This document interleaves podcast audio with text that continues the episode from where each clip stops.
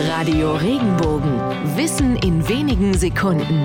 Alltagsfragen leicht erklärt. Warum hat man eine Leiche im Keller, wenn jemand ein Geheimnis hütet oder etwas auf dem Gewissen hat? Früher war es eine Schande, nicht getauft zu sein. Das Geheimnis, dass man noch nicht getauft war, konnte man aber nur so lange bewahren, bis die ungetaufte Person verstarb. Denn diese durfte nicht auf einem katholischen Friedhof beerdigt werden. Wenn ein Ungetaufter also starb, galt als einziger gesegneter Ort, wo der Tote vor bösen Mächten geschützt blieb, das Elternhaus. Der Keller bot sich dafür an, weil dort selten Gäste hineinkamen und der Boden aus festgeklopfter Erde ideal war, um einen Leichnam heimlich verwesen zu lassen.